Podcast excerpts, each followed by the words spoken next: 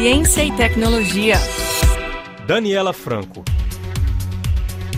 Imagine descobrir os povos primitivos do qual você é originário e a região de onde vieram os seus mais longínquos ancestrais. Quem sabe até mesmo encontrar familiares espalhados pelo mundo. A tendência vem sendo observada recentemente na Europa e nos Estados Unidos, onde laboratórios oferecem diferentes tipos de testes de ancestralidade. O princípio é simples e a análise é realizada apenas através de uma amostra de saliva enviada pelo correio. Os resultados podem ser surpreendentes ou apenas confirmar suas origens.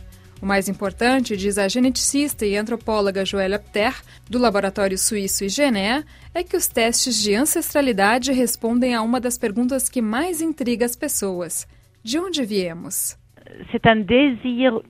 É um desejo humano querer saber de onde viemos, quais são as nossas raízes. Além disso, o teste mostra de uma maneira muito bonita que somos todos uma mistura, que todos temos origens diversas.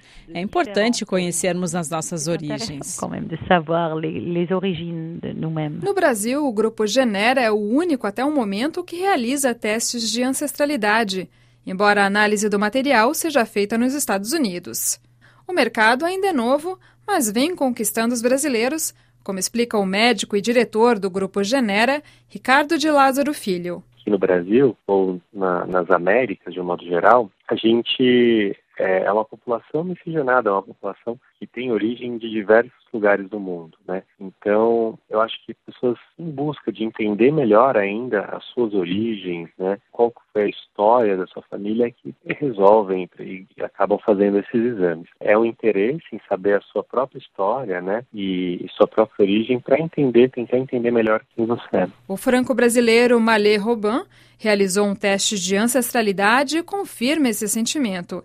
Ele fez a análise na empresa 23andMe com um grupo de colegas na Suécia, onde estuda mídias digitais.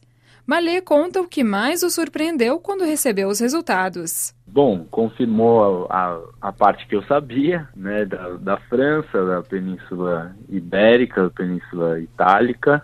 Eu fiquei muito surpreso, com feliz que eu tenho 1,6% de Native American, né, de sangue indígena.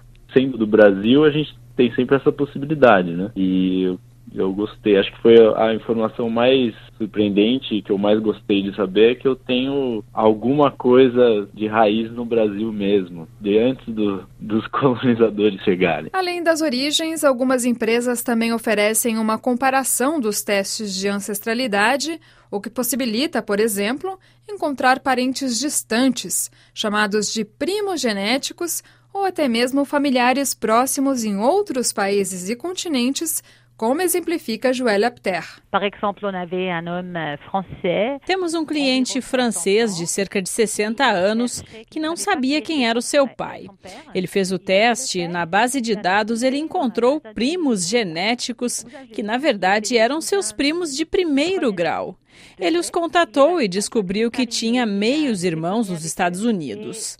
O pai, infelizmente, já havia falecido, mas ao menos ele pôde encontrar irmãos e irmãs. Malê também descobriu primos pelo mundo. Descobri vários primos de quarto, quinto grau. E aí eu entrei até em contato com algumas pessoas, entrei em contato com uma, uma mulher na Lituânia, porque parte da família da minha mãe é da Lituânia. Entrei em contato com alguns americanos também para conversar, perguntar, né, de onde será que vem essa ligação genética, qual qual o sobrenome que tá o sobrenome dessas pessoas, se continuou mesmo, se dá para a gente ver onde está a ligação. Se você também ficou curioso para descobrir suas origens ou parentes ao redor do mundo, diversas empresas oferecem o serviço na Europa e nos Estados Unidos, além do grupo Genera no Brasil. Mas atenção, a descoberta custa caro. Dependendo do tipo de análise, pode custar centenas de euros ou dólares.